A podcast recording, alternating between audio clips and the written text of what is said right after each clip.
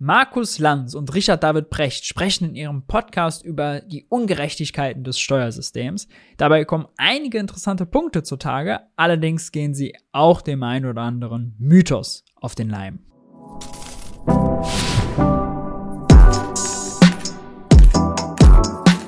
Hi und herzlich willkommen bei Geld für die Welt. Ich bin Maurice und auf diesem Kanal dreht sich alles um die Frage, wie geht progressive Wirtschaftspolitik? Wir sprechen in diesem Video über unser Steuersystem. Aufhänger soll Podcast Folge 42 von Lanz und Precht sein. Dort haben die beiden über unser Steuersystem gesprochen, über einige Ungerechtigkeiten, über ihre Vorstellungen, wie man das ändern sollte, was da gerecht ist, was gut läuft, was schlecht läuft. Und das wollen wir uns doch mal anhören.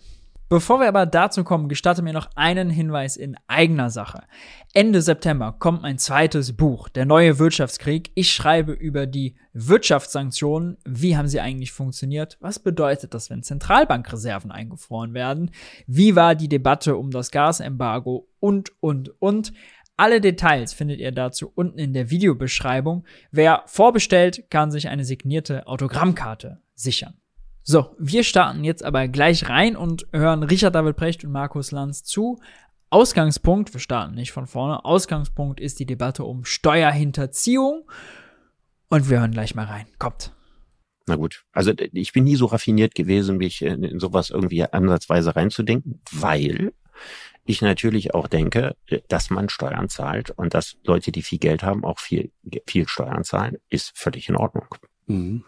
Ja, weil es würde, selbst wenn die Abramowitsche dieser Welt äh, ihren Spitzensteuersatz bezahlen müssten, wären sie immer noch Milliardäre. Und dieser Sport zu sagen, äh, ich vermeide das, ja, steht einfach in einem gewissen Widerspruch ich meine, es gibt ja, es gibt ja sogar Millionäre in Deutschland, die gesagt haben, wir zahlen eigentlich zu wenig Steuern. Zum Beispiel diese Initiative Tax Me Now. Da geht es vor allem sehr häufig auch um die Forderung nach einer Erbschaftssteuer, einer Vernünftigung, einer Vermögensbesteuerung. Gerade bei der Erbschaftssteuer ist ja klar, also mit Leistungsprinzip hat dann nun wirklich gar nichts zu tun. Ähm, die Hälfte des deutschen Vermögens, das es so gibt, ist vererbtes Vermögen. Ja, das hat jemand mit einer, Geburtenlot einer Geburtenlotterie gewonnen kann man nicht wirklich von Leistungsprinzip sprechen.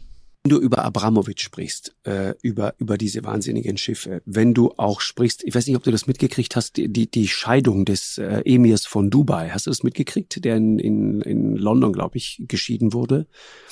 Äh, da kam mal raus, was die so, was die so ausgeben. Äh, 900.000 Pfund für ein paar Hotelübernachtungen in Italien, Griechenland, Flugkosten von knapp 400.000 Pfund, 55.000 Pfund pro Woche für Miete einer Privatjacht und so weiter. Das ist so die Bilanz eines normalen Sommerurlaubs mhm. der Herrscherfamilie von Dubai. Mhm. Auch Dubai mittlerweile ein echtes Steuerparadies.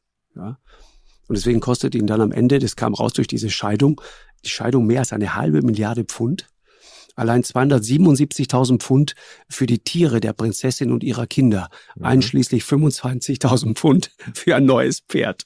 Mhm. So, das sind so die Summen, über die du da redest. Das ist natürlich jetzt kein deutsches Vermögen. Da kann man mit dem deutschen Steuersystem nichts dran machen, sondern Auswüchse im Ausland. Und wir haben auch extreme Auswüchse in äh, Deutschland. Das ist atemberaubend. Aber jetzt kommt's.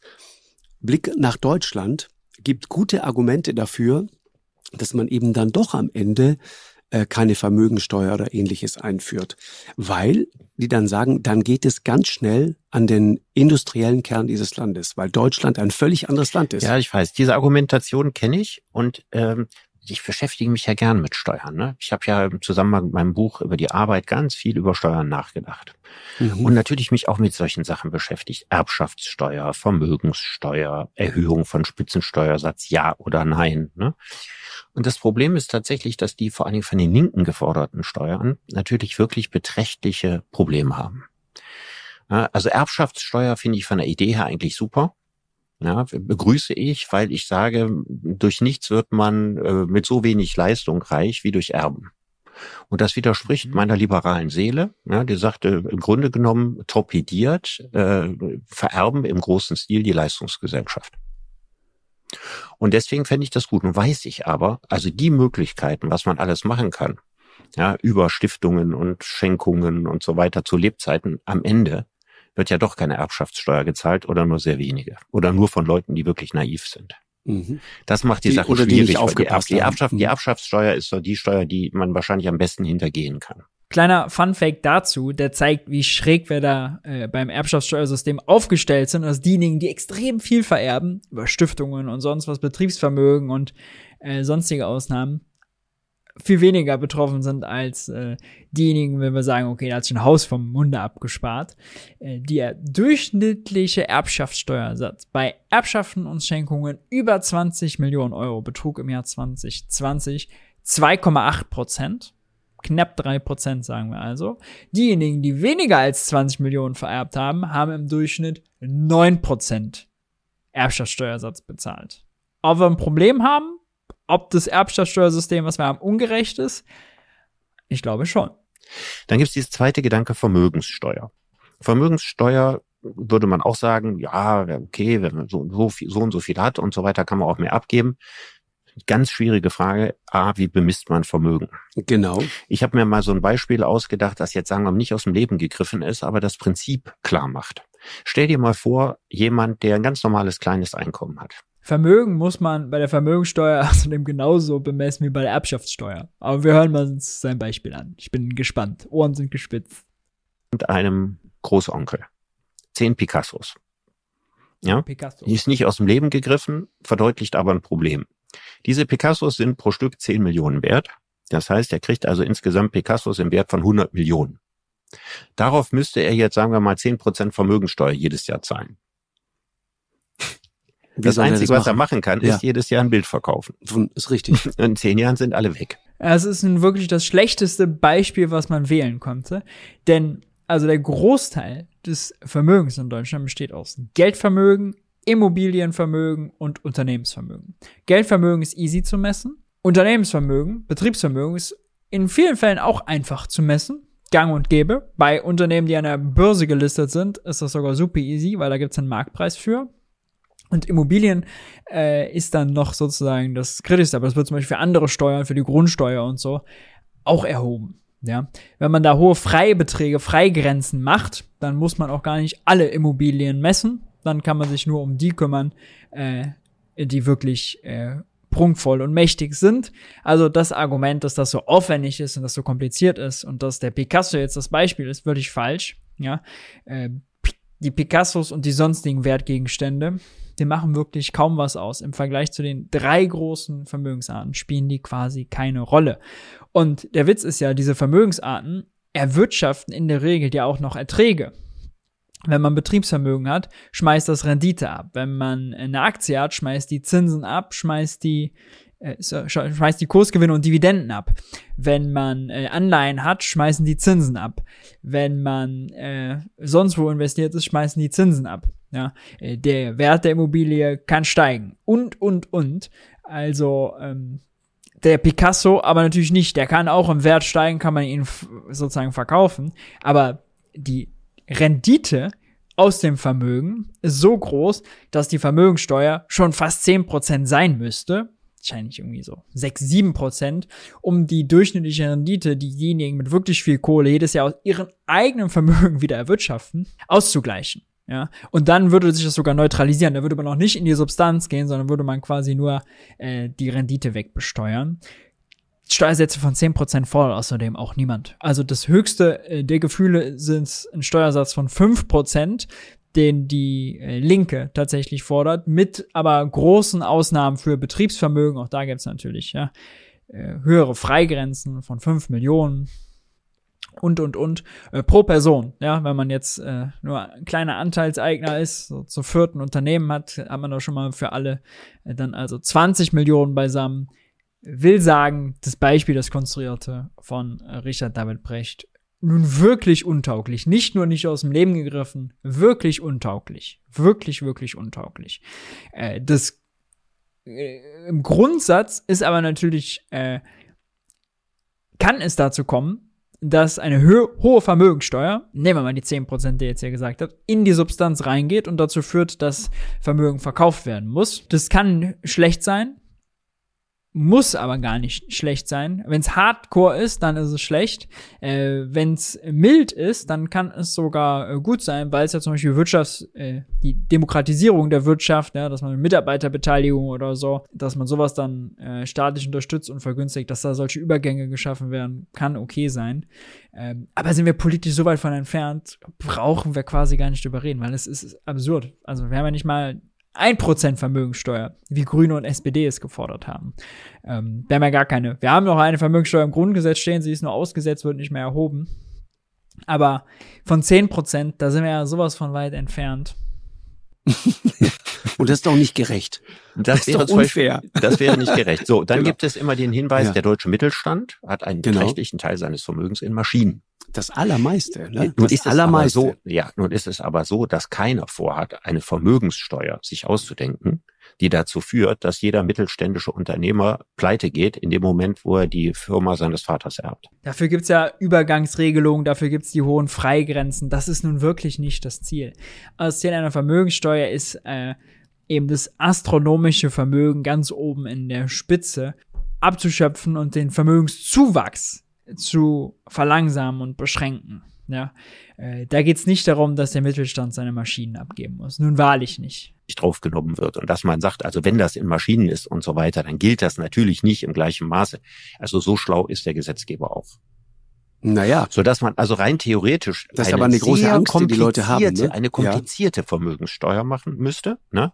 die für all diese Fälle, also Fall des Picasso-Erbens, äh, Mittelstand, Maschinen und so weiter, hoch differenziert diese Situation einschätzt. Tatsächlich, ähm, also hohe Freigrenzen, dass man nicht sagt ab eine Million, sondern erst wenn man symbolisch hoch ab zehn Millionen, würde schon dazu führen, dass nur ein kleiner Personenkreis davon betroffen ist.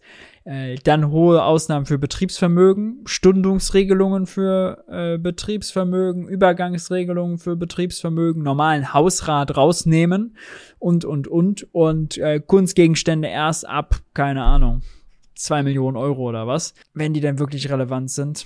Der Großteil, wie gesagt, ist Immobilienvermögen, ist Betriebsvermögen und ist Geldvermögen. Das meiste davon easy zu ermitteln. Also das sind nun wirklich äh, konstruierte Probleme größer gemacht, als sie sind. Ein bisschen unsmart. Ja, also ich liebe ja smarte Steuern. Ich finde das ja besser, wenn das, wenn das klein, fein und elegant über die Bühne geht und nicht so ein riesen bürokratisches Steuersystem entsteht. Mhm. Also was Luxus anbelangt zum Beispiel, sind wir uns alle einig, Luxus Yacht ist ja so definiert. Die, ja, ja, Luxus fängt ja vielleicht auch schon eher an. Also wenn ich mir Schuhe für mehr als 500 Euro kaufe, ist das in gewisser Hinsicht auch, oder eine Handtasche für mehr als 500, ist ein Luxusartikel. Mhm. Ein Auto, das mehr als 50.000 Euro kostet, ist für mich auch ein Luxusartikel. Eine Yacht, die mehr als 500.000 Euro kostet, auch ein Luxusartikel. Wäre ja nicht so schwer, dass man da so Grenzen einzieht und immer sagt, wenn die Luxusschwelle überschritten ist, kommen 10 Prozent Luxussteuer drauf. Ehrlich gesagt würden doch genauso viel äh, Louis Vuitton Handtaschen oder so verkauft. Also wenn ich mir die, die Schlangen vom Laden immer angucke, würde ich sagen. Ja, die, würde, ja und die, die dann vielleicht an den zehn Prozent wird das nicht äh, scheitern. Genau. Wahrscheinlich wird jedes Jahr der Preis um so viel erhöht. Also das würde weiterhin funktionieren. Während der Pandemie waren dort die, die Der Witz ist ja aber, dass das eigentlich eine Scheindebatte ist. Weil erstens äh, ist es mit EU-Steuerrecht nicht so einfach möglich. Man kann nur einen Normalsatz und zwei ermäßigte Sätze definieren und dann ist im EU in der Mehrwertsteuersystemrichtlinie schreckliches Wort definiert, was fällt unter Normalsatz, was darf ermäßigt werden. Und mit einer Luxussteuer müsste man sozusagen den Normalsatz hochziehen. Dann würden aber erstmal viele Sachen, die heute 19% bei uns kosten, dann plus 10% 29 kosten. Äh, also das ist schon mal rechtlich schwierig. Und das zweite ist, dass es äh, kein Ersatz für eine Vermögenssteuer ist. Denn der Witz ist ja bei den Vermögenden, dass sie äh, nur einen ganz kleinen Teil ihres Einkommens verkonsumieren. Ja, also die Luxusausgaben sind an, gemessen an dem Vermögen, was sie haben, gar nicht so groß. Wenn das Vermögen in Betriebsvermögen steckt, äh, in Geldvermögen steckt, wenn das in Immobilien steckt. Also die, die Yacht und die Prada-Handtasche, das macht wirklich kaum was aus. Ja. Also damit kriegt man die Schere zwischen Arm und Reich, wenn man sagt, die ist zu weit auseinander, nicht wieder zusammen die Schlangen am, am allerlängsten. Aber jetzt mal äh, zurück zu dieser Idee der Luxussteuer. Das wäre eine total einfache Steuer und die würde unmittelbar jeweils greifen. Die hat nur ein einziges Problem, was ich bisher kenne. Das ist, dass die Leute das online aus dem Ausland beziehen. Und deswegen kann man so eine Steuer quasi nur europäisch einführen. Das ist der, der einzige echte Haken. Könnte man sowieso nur. Wegen Mehrwertsteuersystemrichtlinie, wie gesagt. Schreckliches Wort. Haken, den ich daran sehe. Mhm. Ansonsten ist das eine Steuer, die keinem so richtig wehtut, aber sehr viel Geld brächte. Ja, ich meine, das System, das System ist ungerecht, ist zutiefst ungerecht. Die, die 400 reichsten US-Milliardäre, ne, haben zwischen 2010 und 2018 im Schnitt 8,2 Prozent Einkommenssteuer gezahlt. Das ist nicht mal halb so viel wie ein Normalverdiener in den USA. Oder, oder kannst du mir zum Beispiel mal erklären, warum ist es eigentlich so, dass man auf, auf, auf Börsengewinne zahlst du 25 Prozent? Ja.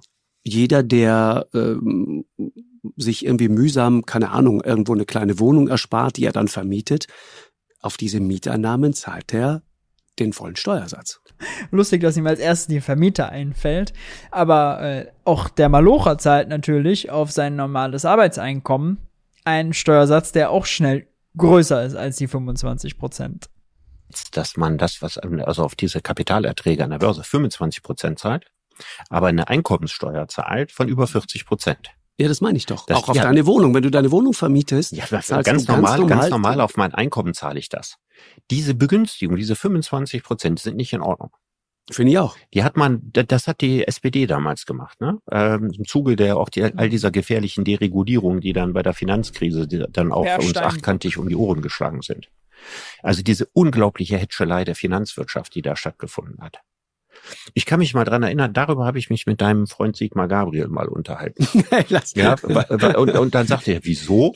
Es gibt doch Leute, die zahlen weniger als 25 Prozent Einkommenssteuer, aber immerhin 25 Prozent auf ihre Börsenerträge. Da dachte ich auch eine tolle Konstruktion. Das ist ein seltsames Argument. Ja, ja das ist das Argument, wenn Hartz-IV-Empfänger jetzt an der Börse zocken, dann müssen sie da mehr Steuern zahlen. Also ein der größte Unsinn, den ich je in meinem Leben gehört habe. Wahrlich. Mhm.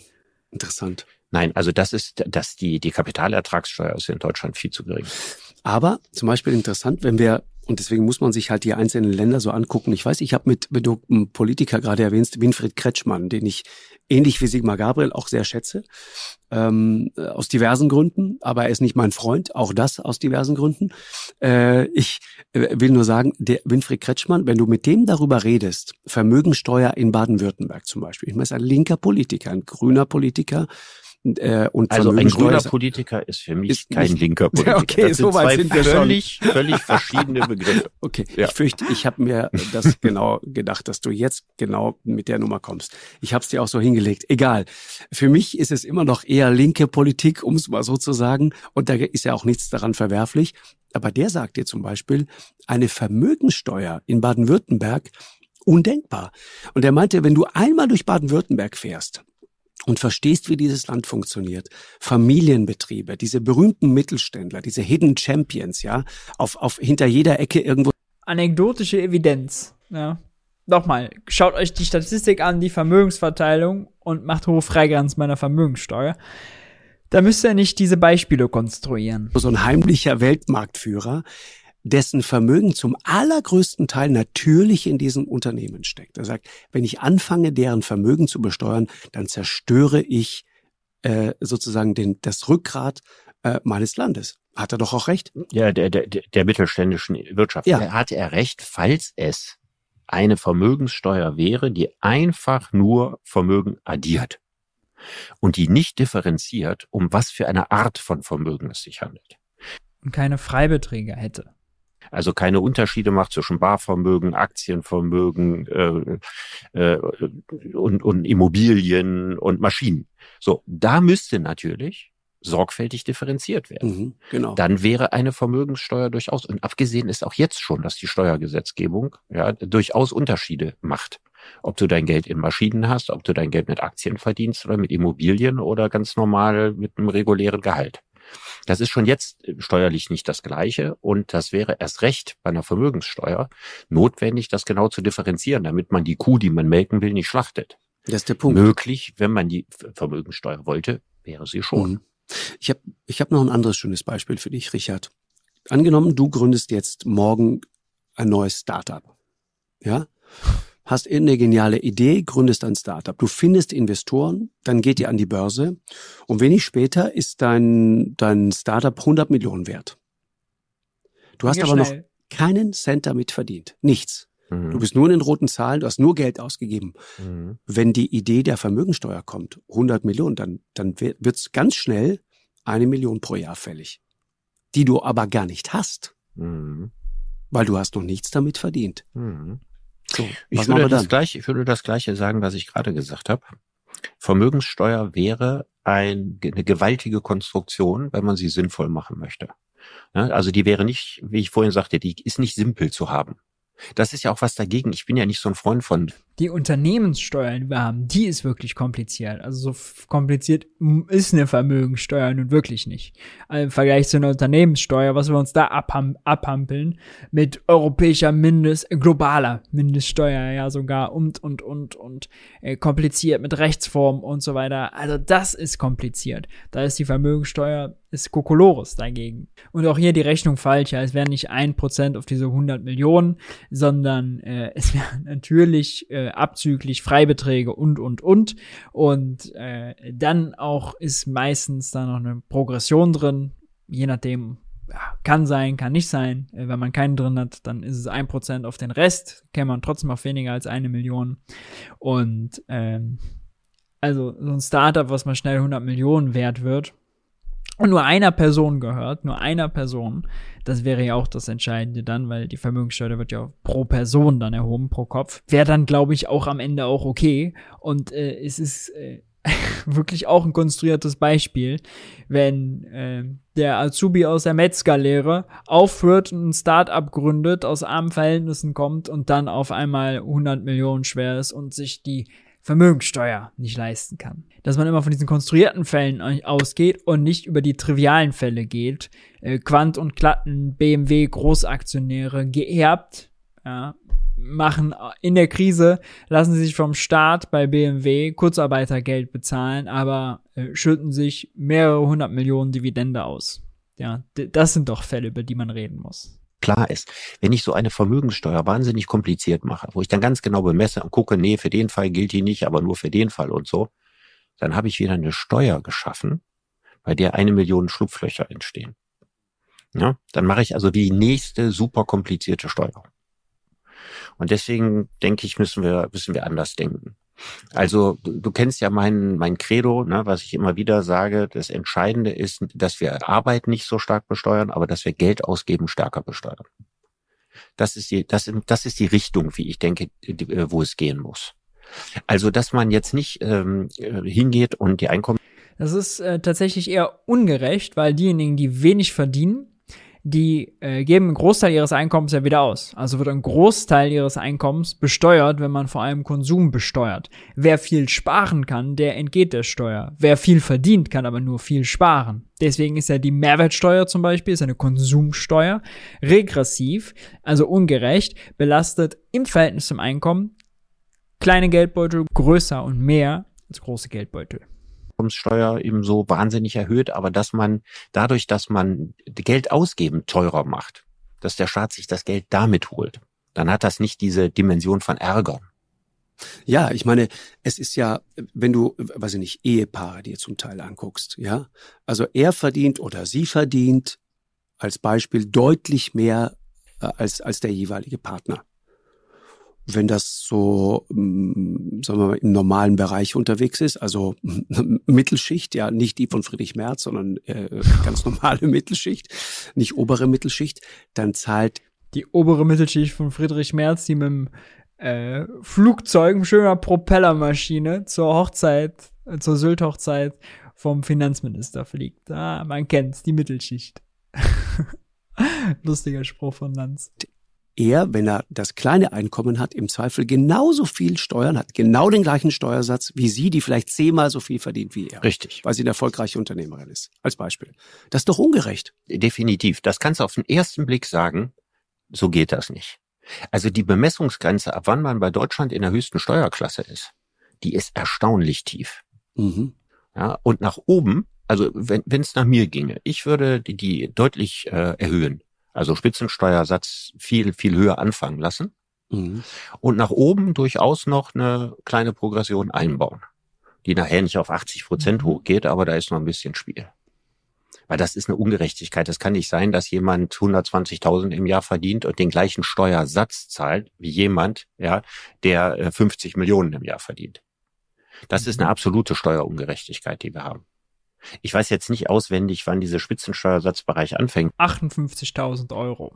Ich glaube, das ist irgendwann mit 70.000 schon. Ja, ist äh, ziemlich, früh, ziemlich früh. Ich, ja, viel ich zu sogar früh. noch tiefer. Ja, ja. Ja, viel genau. zu früh. Also wir haben so eine ganz steil ansteigende Progression. Und dann hat man, der Spitzensteuersatz heißt es, 42 Prozent ab knapp unter 60.000, wie gesagt, 58.000 noch was und äh, fürs Jahr 2021. Dann haben wir auch noch den, die sogenannten reichen Steuersatz, 45 Prozent. Der gilt erst ab 280.000 Euro ungefähr. Und natürlich gilt immer, es ein Grenzsteuersatz. Also nur jeder Euro da drüber wird mit 42 bzw. 45 Prozent besteuert.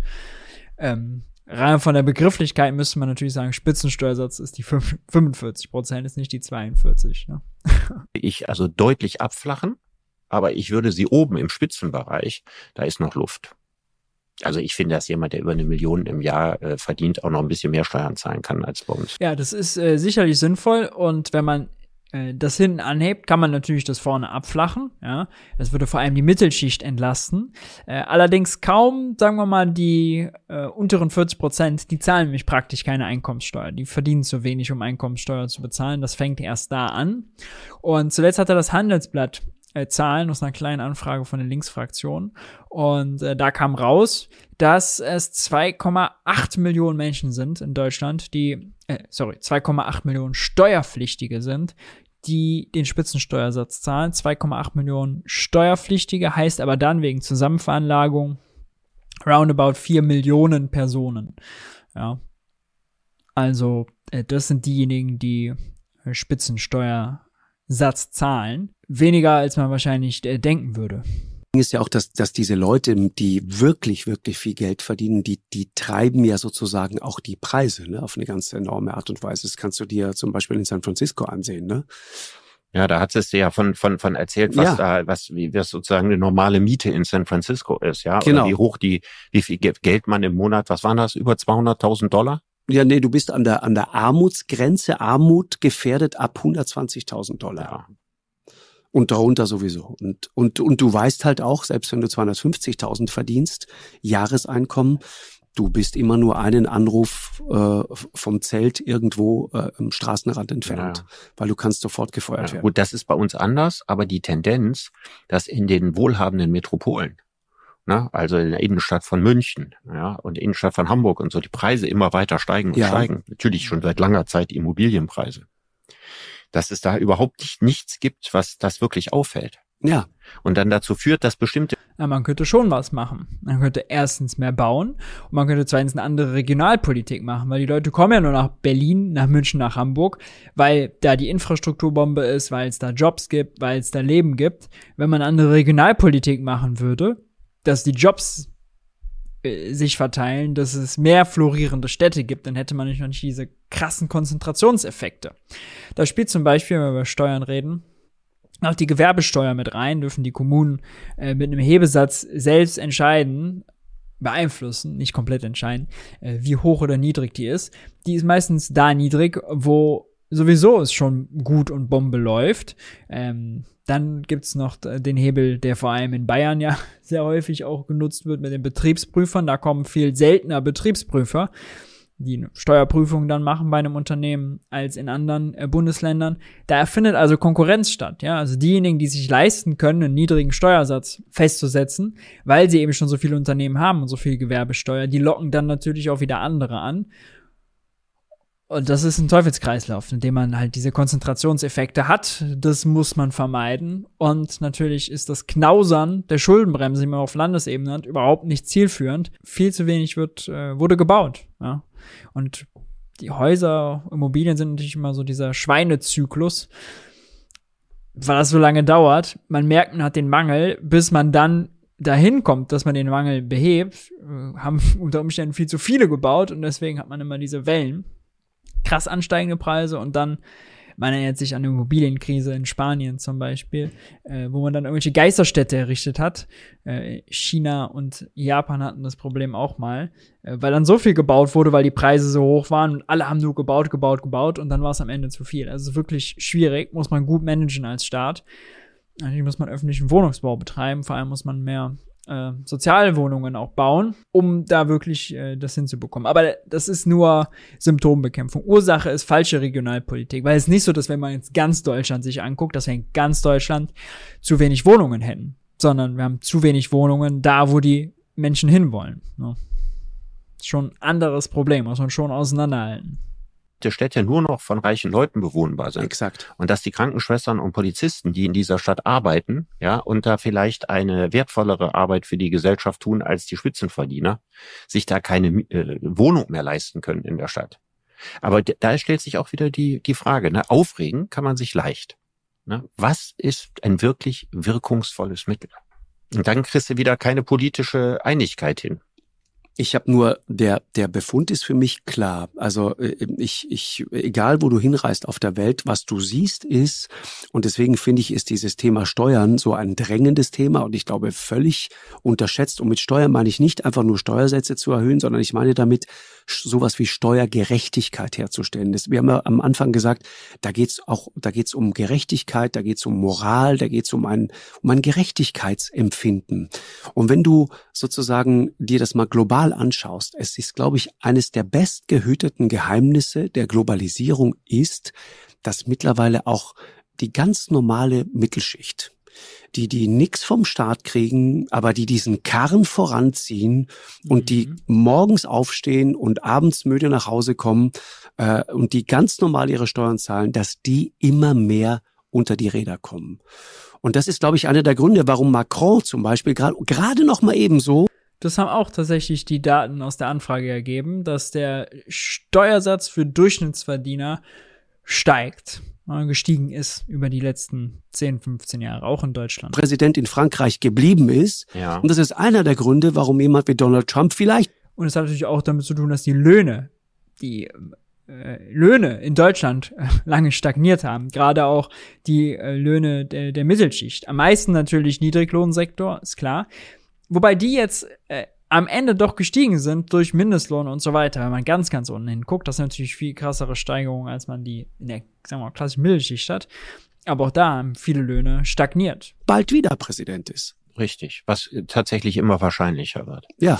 Ja, angesichts der Inflation und der steigenden Lebensmittel, Benzinpreise und so weiter. Zum kann das tatsächlich passieren. Mhm. Ähm, der genaue soziologische Befund ist nicht, dass die Mittelschicht wegschmilzt sondern der soziologische Befund ist, dass die Mittelschicht mittendurch gespalten wird. Es gibt die Absteiger und die Aufsteiger in der Mittelschicht. Es gibt auch diejenigen, also sozusagen die obere Mittelschicht, ne? also Friedrich Merz, diese obere Mittelschicht, das sind nicht wenige, ne? also die in dieser Einkommensklasse sind, die, die auch genug Geld haben, dass sie an der Börse einsetzen, denen ein oder zwei Mietshäuser und so weiter gehören. Ja? Und da vermehrt sich das Geld natürlich nach wie vor sehr, sehr stark. Die untere Mittelschicht. Also diese Vorstellung jetzt, dass die obere Mittelschicht schon bedeutet, ein, zwei Mietshäuser, auch schwierig. Also wenn man sich anguckt, Einkommen, Gruppen, wo die anfangen, dann ist man bei, ich glaube, 56, 57.000 Euro Einkommen, gehört man sozusagen gerade so zu den Top 25 Prozent.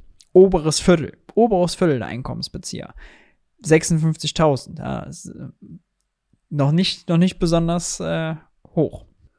Und die obersten 10% fangen dann so bei 95.000 Euro an.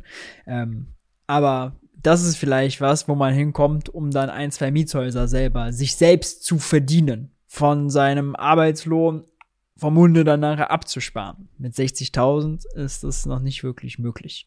Ja. Die kämpfen Der, immer mehr. Die sackt weiter nach unten. Genau. Und die wird im Augenblick eben durch die äh, stark steigende Inflation auch sehr stark belastet. Ich meine, du hast dir dein Leben lang Geld gespart, dann hast du dann vielleicht 70.000 Euro. Und jetzt kommt eine Inflation von bis zu 10 Prozent und frisst dir das Geld weg.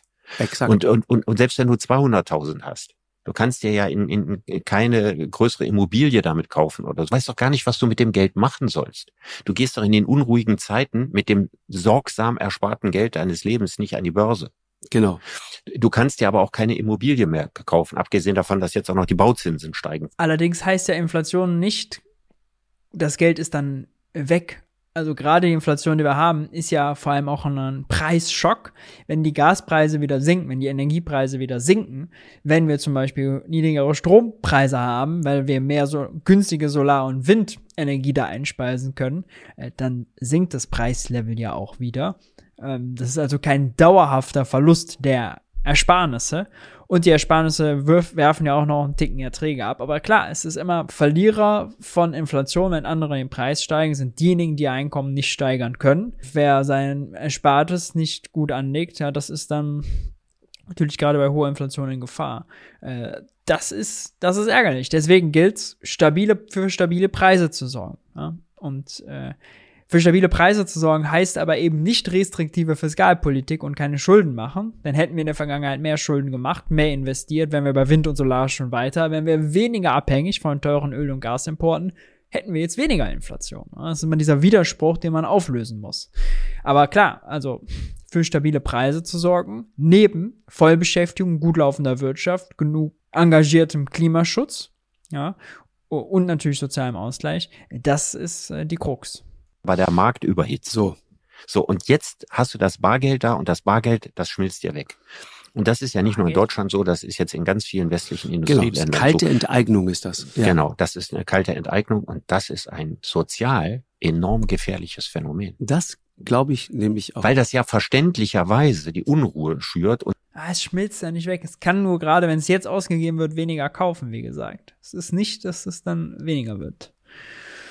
Die Kaufkraft die ak zu aktuellen Preisen ist geringer als dann vor einem Jahr. Ja. Aber ist jetzt nicht komplett weggeschmolzen, weg. Und die Unzufriedenheit. Genau. Ja, und, und der, der, der Punkt ist ja, meine, was man doch gesehen hat irgendwie, und das, das kenne ich aus dem, aus, aus sozusagen aus dem erweiterten Bekanntenkreis, das kenne ich aber auch aus den USA und so weiter. Du siehst seit Jahren schon, wie die Leute diese ist also ganz normale Menschen, ja, die arbeiten und arbeiten und dann wird's noch mal ein bisschen härter und die Mieten steigen noch ein bisschen weiter an und die Steuern steigen noch mal ein bisschen weiter und dann strengt man sich noch ein bisschen mehr an und noch ein bisschen mehr und macht das einfach auch aus Angst. Die Löhne steigen kaum. Das wäre noch der wichtige Punkt gewesen. Die Löhne steigen. Dass die Löhne nicht steigen, ist außerdem viel entscheidender als das, also die Steuern steigen eigentlich äh, ja gar nicht. Die Leute rutschen nur mit ihren kleinen Einkommenszuwächsen in höhere Steuertarife, sogenannte kalte Progression, die Lindner immer anmeldet. Äh, auch das ist aber eher ein Problem der Vielverdiener und nicht der Mittelschicht. Vor, nach unten durchgereicht zu werden und plötzlich stellst du fest, es ist egal, wie sehr ich mich anstrenge. Du wirst trotzdem es reicht nicht. Genau, ja. du wirst trotzdem durchgereicht. Für alle möglichen Dinge gibt's dann Programme und da und dort, aber niemals für dich. Und ich glaube, da liegt ein, da ist, eine, ist eine, ein gewaltiges äh, Sprengpotenzial in, in diesem Konflikt. Das glaube ich ganz ehrlich gesagt auch. Und ich glaube, dass es im Augenblick auch noch unterschätzt wird. Ja, glaube ich auch. Ähm, wir reden gerade so über die Inflation, als hätten wir es so mit einem vorübergehenden Phänomen zu tun. Mhm. Ja, kann ja sein, dass es so ist. Etwas wahrscheinlicher, dass es nicht so ist, dass wir eine längere Phase von Inflation kriegen. Genau, das ist das, was wir haben in der Corona-Zeit okay, warum? enorm Geld vermehrt. Oh. Ja, wir, wir vermehren Sondervermögen Bundeswehr oh. mal wieder 100 Milliarden, die wir erfunden. Hans-Werner Sinn und Marc Friedrich sprechen aus Richard David Brecht. Die wundersame Geldvermehrung. Die Zentralbank ist schuld. Das Gelddrucken. Namen. Ne? Die, die ist nicht durch Wirtschaftskraft gedeckt, die sind erfunden. Wir brauchen zur Bewältigung das der Klima. Das Geld ist nicht durch Wirtschaftskraft gedeckt, es ist erfunden. Aha. Welches Geld ist denn nicht erfunden und vorher durch Wirtschaftskraft gedeckt? Und außerdem, wenn die 100 Milliarden äh, Bundeswehr ausgegeben werden, wenn Deutschland für 20 Milliarden Kampfjets aus den USA bestellt, dann kann man darüber streiten, ob das sinnvolle Ausgaben sind für unseren Wohlstand, ja oder nein. Aber das äh, bedeutet ja, dass da Panzer produziert werden, also dass da Wirtschaftskraft eingesetzt wird. Wenn das Programme sind, die für Stiefel und äh, Unterwäsche für die Soldaten in Deutschland produziert werden, äh, dann ist das natürlich auch Wirtschaftskraft, die äh, dabei anfällt. Immer wenn Geld ausgegeben wird, ist das ja Nachfrage, die Produktion ermöglicht, nachfragt, erzeugt am Ende des Tages, ja. Ist ja erst die Nachfrage. Ohne Nachfrage keine Produktion. Ja? Mehr Nachfrage, mehr Produktion. Außer wir haben Vollbeschäftigung, Kapazitäten sind ausgelastet, dann nicht mehr. Aber sonst eben schon. Deswegen ist dieser Punkt Geld erfunden, nicht von Wirtschaftskraft gedeckt, wirklich komisch. Krise, ne? gigantische Programme, die wir ja jetzt auch angehen werden, von Geld, das nicht durch Wirtschaftsleistung gedeckt ist. Das sind alles Inflationstreiber. Genau. Und natürlich ist es immer noch besser, die Steuern. Genau, sagt er, genau, ist genau. Warum sind das Inflationstreiber? Was genau ist der Inflationstreiber, Herr Richard David Brecht? Die Schulden, die wir machen, um die EEG-Umlage abzuschaffen, die den Strompreis senkt, ist das der Inflationstreiber, wenn der Strompreis dadurch niedriger ist. Die LNG-Terminals, die wir bauen, um im äh, Falle von Gasknappheit aus Russland wenigstens Gas, LNG-Gas importieren zu können, ist das ein Inflationstreiber. So pauschal kann man das nun wirklich nicht sagen. Da hat er sich vorher briefen lassen von Marc Friedrich und Hans Wendersinn. Steuern zu erhöhen, als dass es eine hohe Inflation gibt. Ja, weil wenn ich die, die, die, die Inflation ist ja eine stärkere Form, wie wir gerade gesagt haben, direkter Enteignung als das Steuersystem, wo ich ja viel behutsamer vorgehen Exakt. kann. Exakt. Und was wir im Augenblick machen, ist, wir haben viele Dinge gemacht, die diese Inflation anheizen und überlegen uns jetzt für besonders hart Betroffene irgendwelche Sonderprogramme. Aber diese Sonderprogramme sind doch wieder aus Geld geschöpft, genau. das nicht durch die Wirtschaftsleistung gedeckt ist. Das ist das große Problem. Das heißt also, mit den Sonderprogrammen heizen wir die Inflation noch weiter an. Also, das ist wirklich falsch. Das ist Monetarismus aus der Mottenkiste, äh, dass hier jede Staatsausgabe die Inflation ankurbelt. Äh, ja, also, der,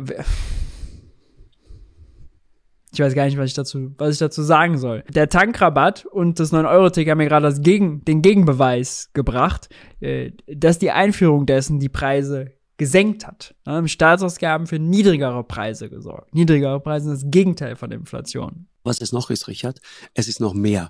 Und das ist ein, dieses Gefühl, das ich zum Beispiel auch in den USA immer wieder erlebt habe. Das Gefühl, das die Leute haben, ist, jetzt gebt ihr uns so, so ein paar Almosen. Aber wir wollen das nicht. Mhm. Wir wollen, dass wir von unserer eigenen harten Arbeit gut und anständig leben können. Ja. Und ich habe, ich habe, ich weiß nicht, ob du das verfolgt hast. 2019 äh, gab es einen ganz bemerkenswerten Auftritt in Davos, wo sich ja genau diese Leute, die Reichen, die Mächtigen, Leute, über die wir eben auch hier schon gesprochen haben, treffen, alle Jahre. Ähm, der Historiker äh, Rüdger Bregmann, ein, ein ja. Niederländer, aber dieser Punkt, dass die Leute unabhängig sein wollen, dass sie einfach von ihrer eigenen Arbeit ihren Lebensalltag vernünftig bestreiten wollen und einen bescheidenen Wohlstand leben wollen, der ist sehr wichtig. Dieses Al Almosen äh, den Leuten geben, äh, hat wirklich, ist wirklich im Trend. Also äh, CO2-Preis hochpeitschen und den Leuten dann Klimageld geben, ist ja genau das. Ja. Ähm, dass wir jetzt äh, tatsächlich teilweise Vorschläge hatten für Lebensmittelpreispauschalen, statt Löhne anzupassen, Mehrwertsteuer zu senken, die zum Beispiel Inflationstreiber ist, die Mehrwertsteuer, weil 19% auf 1,50 Euro Benzin sind natürlich mehr als 19 Cent auf 2 Euro Benzin. Ja, das macht in Euro gerechnet, treibt die Mehrwertsteuer, die als Prozentsatz nachher immer oben drauf kommt, den Preis natürlich noch mehr an. Statt sozusagen den Preis zu senken, die Leute vor hohen Preisen zu schützen, dass sie mit dem, was sie haben, das bezahlen können, äh, Almosen auszuschütten, Energiepreispauschale, Klimageld, Energiegeld, äh, was auch immer, halte ich auch äh, politisch für unpopulär einfach. Ja? Also die Leute wollen lieber unabhängig sein und deswegen eher Preise senken, Steuern senken, Preise deckeln, zum Beispiel einen Gaspreisdeckel für die Grundversorgung Gas, als äh, die Leute mit Almosen abspeisen. Auch hat das was mit Glaubwürdigkeit zu tun, dass die Leute nicht glauben, dass sie die Almosen äh, immer bekommen. Ja, wir sehen jetzt da zum Beispiel Klimageld wieder, wieder auf die lange Bank gerückt. Das hat die äh, Koalition sich ja eigentlich vorgenommen. Energiepreispauschale kommt jetzt erst im September, wird dann besteuert. Also da gibt's ganz viel Misstrauen bei den Leuten. Es reicht natürlich bei denjenigen, die sowieso schon vom Sozialstaat abhängig sind und merken, dass Hartz IV halt immer zu wenig ist. Ein Euro noch was für Bücher im Monat, im fucking Monat, ja. Und dann sagt man immer was für, die Leute sind selber schuld und sollen sich doch da rausarbeiten und sich wettbewerbsfähiger machen, sich eine bessere Bildung raufschaffen, wenn sie ein Euro noch was im Hartz IV-Satz kalkuliert haben, im Monat für äh, Buchausgaben und Literatur. Das funktioniert natürlich nicht. Ender. Kennst ja, du die Geschichte? Ich, ich, ich weiß, Kennst der hat da ein großes, ich, ich kenne ihn, ich, ich war mit ihm mal zusammen, wir haben äh, beide Vorträge vor dem niederländischen Königspaar gehalten. Ach, wirklich? Mhm. Und äh, er macht es, äh, performt enorm smart. Gut, bevor jetzt noch Rutger Bregmann kommt, da kommen sie ein bisschen vom Thema ab fand ich äh, das tatsächlich sehr hörenswert und spannend, was die beiden gesagt haben. So, Mythen, Vermögensteuer äh, betrifft die Mittelschicht und äh, die Maschinen der Startups und der Mittel, der Mittelständler, der Hidden Champions sind natürlich Mythen. Ähm, auch ist ein Mythos, das hat mich wirklich sehr gewundert, was Richard David Prechter über die Inflation gesagt hat. Es ist tatsächlich dieser monetaristische Quatsch jetzt gibt zu viel Geld, der Staat hat es übertrieben, man konnte das schon sehen. Nee, also der Staat kann, der deutsche Staat kann leider äh, recht wenig mit seiner Fiskalpolitik dagegen machen, dass Gas knapp ist oder dass Lieferketten gebrochen sind. Ja, da hätte er vorher investieren müssen in Alternativen. Das wurde verplempert. Da hätte man früher aber mehr Geld ausgeben müssen. Da hilft jetzt nicht zu meckern, dass zu wenig Geld ausgegeben wurde. Tja, naja. Soweit dazu. Ansonsten gilt wie immer, äh, wenn euch das Video gefallen hat, lasst ein Like da, lasst ein Abo da, Fragen, Anmerkungen haut ihr unten in die Kommentare rein. Ansonsten haltet die Ohren steif und ich hoffe, wir sehen uns beim nächsten Video.